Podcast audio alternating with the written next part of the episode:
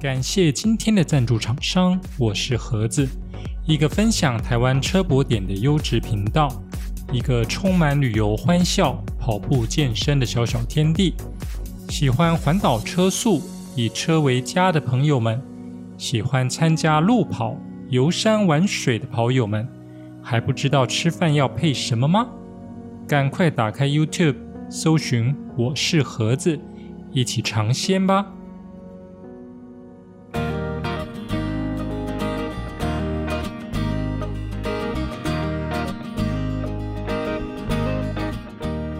掌握世界趋势，品味新鲜创意，李欧陪你读新闻。Hello，大家好。欢迎来到第十五集的李欧陪你读新闻，我是李欧。今天是二零二一年十月九日，诚挚的邀请您与我一起关心身边发生的大小事。首先进入第一个单元——国际快线。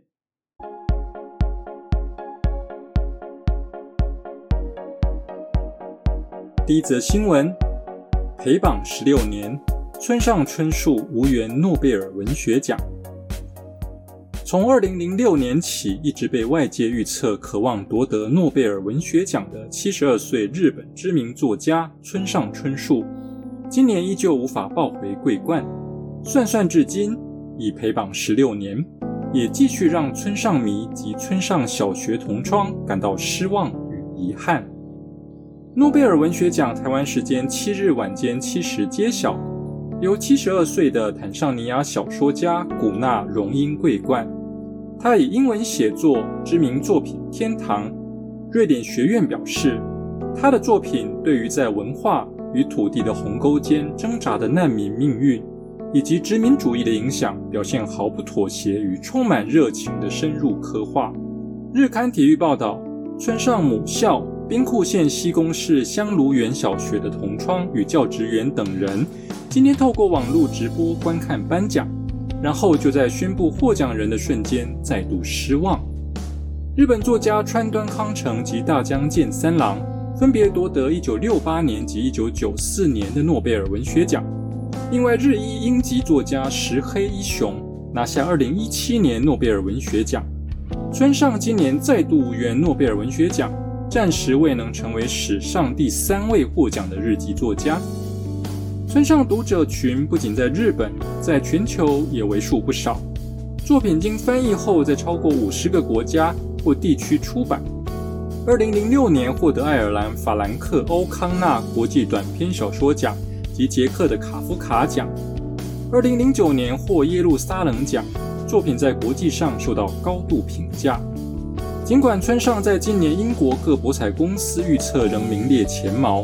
日媒也举出性别、地域等因素进行分析，认为今年确有夺奖可能。可惜最后结果仍叫村上迷失望。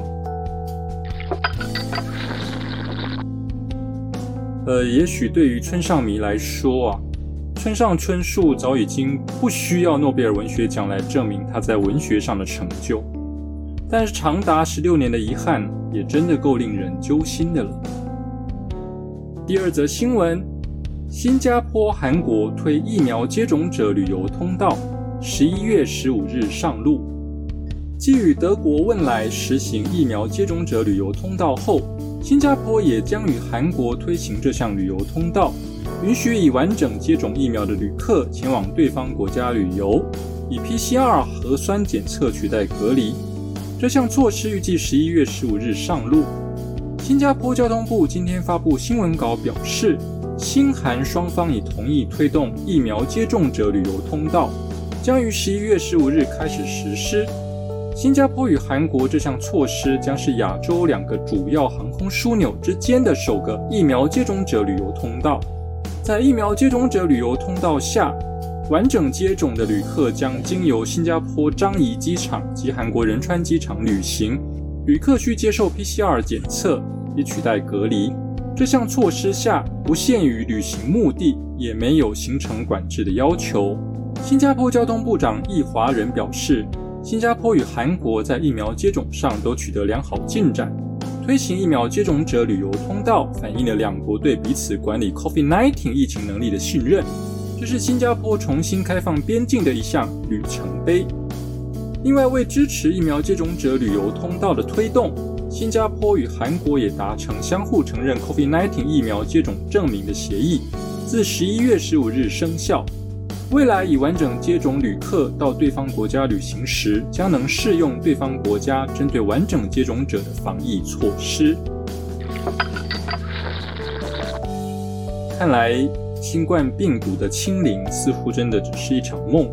各国为了延续经济跟国际交流，逐步朝向与病毒共存的一个方向发展，似乎是一个不可避免的趋势。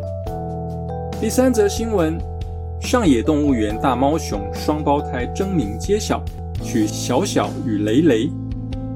日本东京上野动物园今年六月诞生一对双胞胎大猫熊，分别为一公一母。园方举行公开征求命名活动，今天结果揭晓，决定分别取名为小小与雷雷，预定明年一月公开亮相。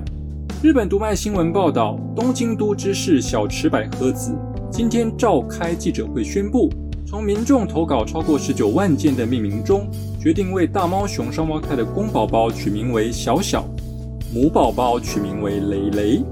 日本放送协会 NHK 报道，小小与蕾蕾的名字是由东京都的选考委员以及拥有这对双胞胎所有权的中国相关单位协商决定。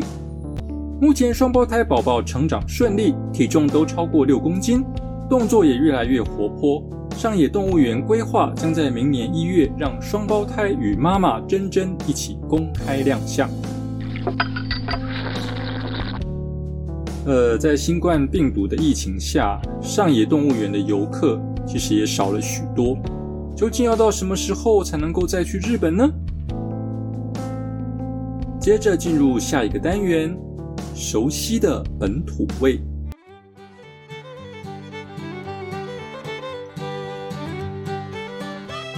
第一则新闻：超商女店员遭攻击，时代力量促政府改善社会安全。屏东高树乡超商潘姓女店员日前遭思觉失调症患者攻击。实力立法院党团干事长王婉玉今天说：“一次次悲伤事件凸显现行机制不足。他的女儿小灯泡案已发生五年，请政府拿出具体作为改善社会安全。”立法院应积极审议相关法案。时代力量立法院党团总召邱显志、副总召陈娇华、王婉玉今天召开“别总等到遗憾发生才想到要填补破洞”记者会。王婉玉表示，每次发生社会事件就会排审相关法案，如屏东商人事件后，立法院就开始排审精神卫生法等。但这有点像是做个形式，无法聚焦在实质讨论。王婉玉说：“我们总是等到遗憾一再发生，却不愿意正面积极努力来做处理。小灯泡案遇害至今已五年，请政府拿出具体作为改善社会安全。”王婉玉呼吁，被害者也需要协助，如这次屏东案，被害人双眼受创，失去经济收入，还需面对庞大的手术与照顾费用。现行犯罪被害人保护法对重伤的定义是依据刑法认定，使被害人无法及时得到基本保障。他去年就提出犯罪被害人保护法修正草案，但行政院版仍未通过行政院会，送到立法院审议。究竟在等什么？邱显志指出，法务部各地检署与监护处分执行者应定期讨论对受监护处分人的处遇。建立适时调整处遇方案的横向连接机制，在监护处分执行结束前，检察官要征询执行监护处分者的意见，并邀集卫政等地方主管机关以及受监护处分人的亲属或保护人，协助拟定具体可行的社会复归、转衔、安置及追踪计划。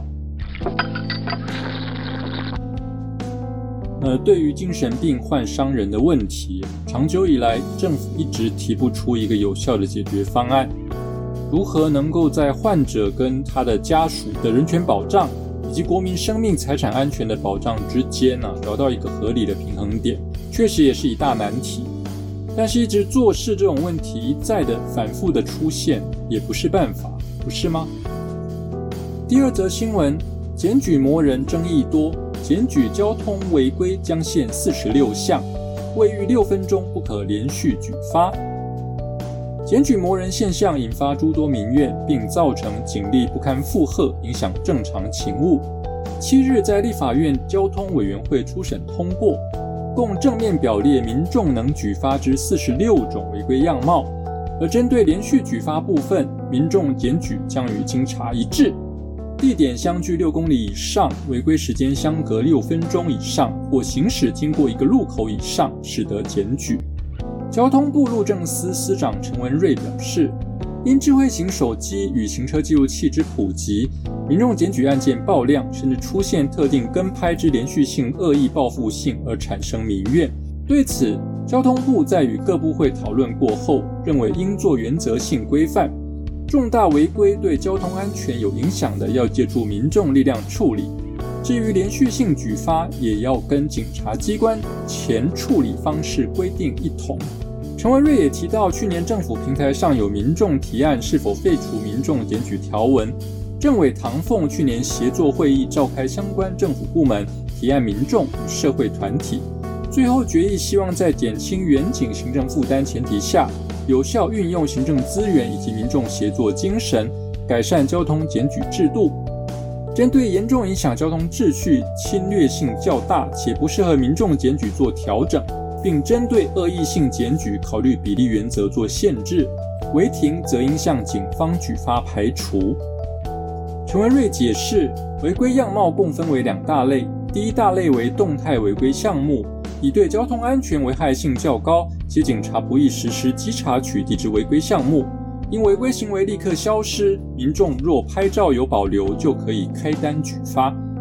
第二大类则为静态违规项目，仅限于在路口、行人穿越道、人行道等严重影响交通安全与秩序的违停才能检举，也包括并排临时停车与占用升降停车格等违停状况。嗯，大家开车上路必遵守交通规则，目的是在为了确保交通秩序以及用路人的安全。然而，许多检举达人举发的项目，往往都是在检举驾驶习惯的微小瑕疵，譬如去举发变换车道、打方向灯的秒数，像这类违罪的跟拍举发，其实根本无助于交通安全的改善。老实说，还真的是很恼人呐。第三则新闻：班班有冷气完成三分之一，明年夏天全台上课有冷气吹。行政院院会七日由教育部报告班班有冷气执行情形。行政院长苏贞昌在会中指出，去年计划核定后，媒体报道是不可能的任务。但目前全台三千四百校十八万冷气已完成一千校，达到三分之一。虽每年会增加二点六亿电力，但另有校校会发电，透过太阳能光电设施，每年发电三点七亿度。学校可自给自足，还另有校园种树政策，成为多赢政策。他说，这四项工作，其中电力系统改善已经全数开工，冷气部分约三千四百校十八万台冷气，已经完成超过一千校，达到三分之一。另外，太阳光电本月开始也要进场施工，明年二月底前，冷气装设工作就会全部完成。其成，请相关单位掌握。务必在明年夏天让全国孩子上课都有冷气吹。另外，苏贞昌也表示，电费维修费用也一并在整个规划中。由于每年预估需要电费会到八亿三千六百万，维护费用超过五千万，有关国中小冷气维护费、电费也会纳入行政院一般性补助款，学校地方政府不用担心。由于校校会发电可创能，透过太阳能光电设施，每年创造发电量三点七亿度，是新设冷气耗能二点六亿度的一点四五倍。学校除了能够自给自足，还有多出来一亿度的发电，也已经协调县市政府将售电回馈给学校，等于学校可以自创稳定收入。此外，农委会、教育部还有推动的校园植树政策。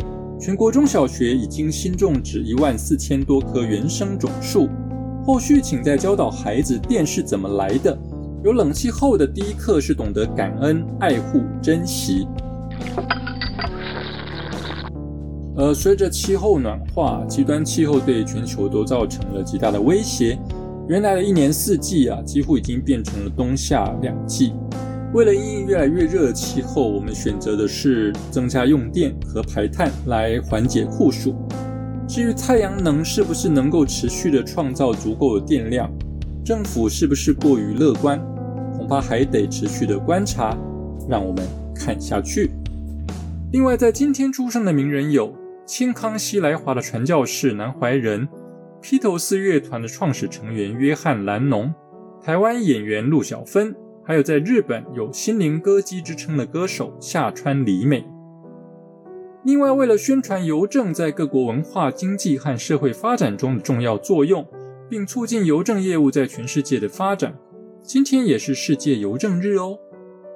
以上新闻由李欧陪你读新闻直播，我是李欧。我们下次见，拜拜。